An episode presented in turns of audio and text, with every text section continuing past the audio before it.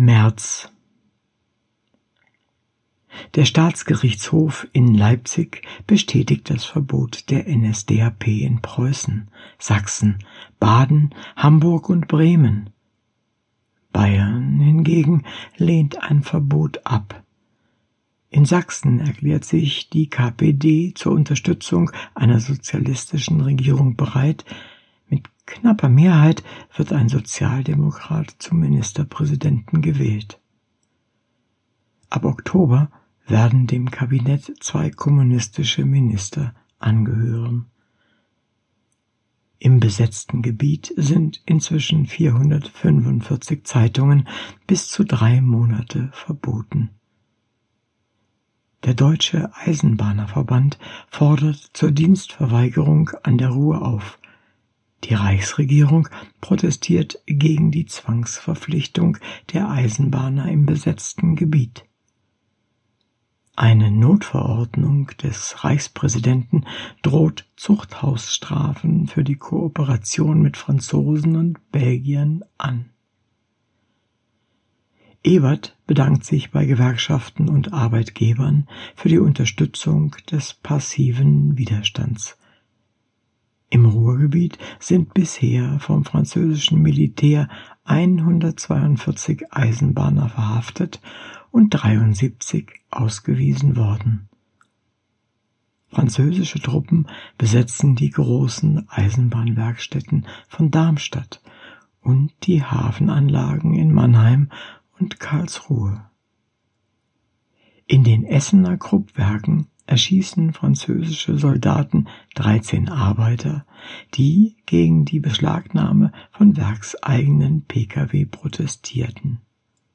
Unter Beteiligung des ehemaligen Freikorpskämpfers Albert Leo Schlageter unterbricht für einige Tage den Eisenbahnverkehr auf der Strecke Dortmund-Duisburg.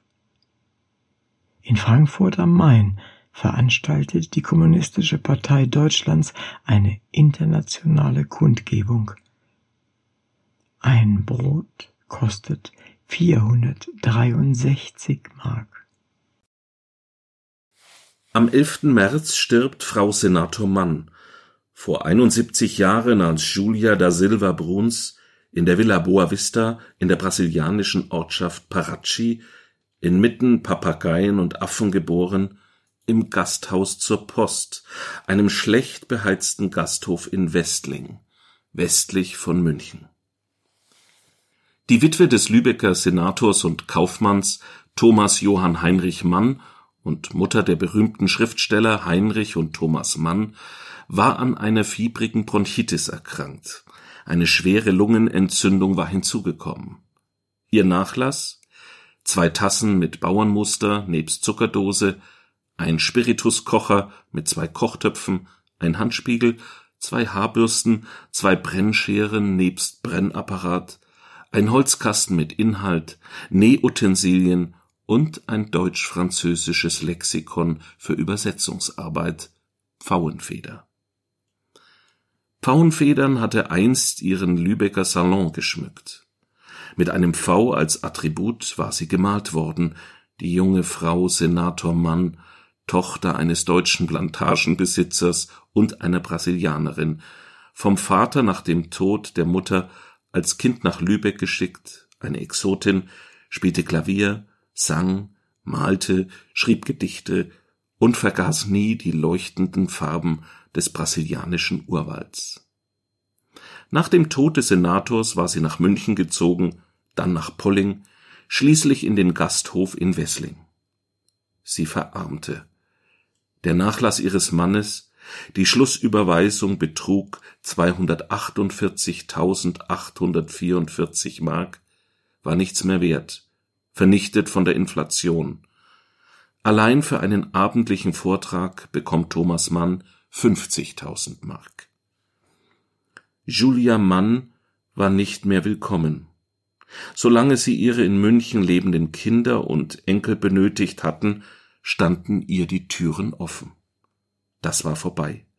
Sie wurde kränklich, sie störte. Katja, Thomas Manns Frau, hatte die Rekonvaleszentin zu Weihnachten vergangenen Jahres aus der Villa in der Poschinger Straße hinauskomplimentiert, nicht eben vor die Tür gesetzt, aber auch nicht aufgefordert zu bleiben. Milch ist teuer. Katja benötigte sie für die Kinder. Goloman, das dritte Kind von Katja und Thomas, vermutet, seine Großmutter sei durch Hunger und schlechte Ernährung erkrankt. Sie fühlte sich verlassen, wechselte häufig den Wohnsitz, ohne Ruhe zu finden. Sie nannte es schöne Ungebundenheit, aber das traf es nicht. Ihr Leben endete so einsam, wie es für das Kind in Lübeck begonnen hatte. Unmittelbar vor dem Tod ist sie in die Heimat ihrer Kindheit zurückgekehrt. Ihr jüngster Sohn Viktor berichtet, seine Mutter habe immer rasch und in reinem Hochdeutsch mit leicht lübeckschem Tonfall gesprochen.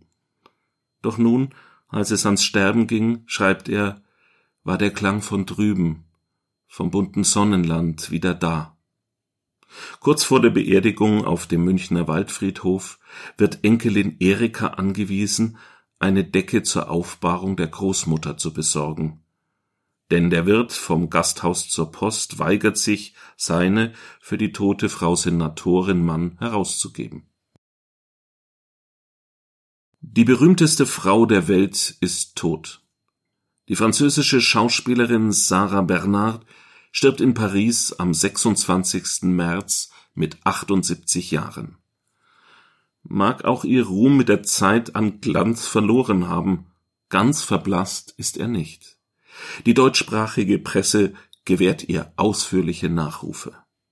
Der Name Bernards ist im letzten Viertel des 19. Jahrhunderts so weit gedrungen, wie die menschliche Stimme dringt, schreibt das Prager Tagblatt. Höchstens Bismarcks Ruhm ist noch so weit in die Tropen und in die Polargegenden gekommen. Ehre, wem Ehre gebührt.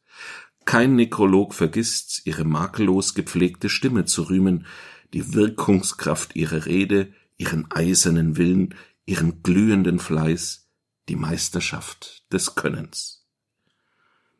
Doch mag sie auch die berühmteste Schauspielerin der Welt gewesen sein, die größte, die beste war sie, zum tiefsten Bedauern der deutschsprachigen Presse nicht.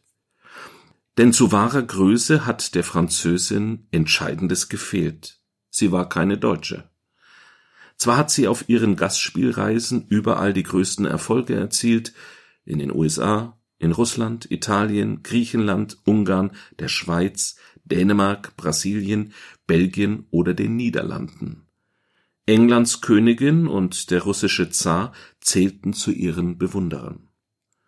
Sogar die Berliner haben die Preußenhasserin die nach 1870/71 geschworen hatte, niemals ihren Fuß auf preußischen Boden zu setzen und dann doch gekommen war, seinerzeit mit Achtung und Verständnis begrüßt, obwohl ihre Kunst schon im Niedergang war, wie das Berliner Tageblatt bemerkt.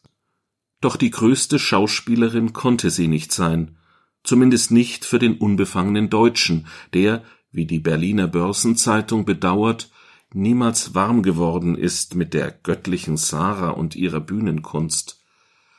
Es war ein Spiel, ein geistreiches, kluges, blendendes, ja vollendetes Spiel, aber ach, ein Schauspiel nur.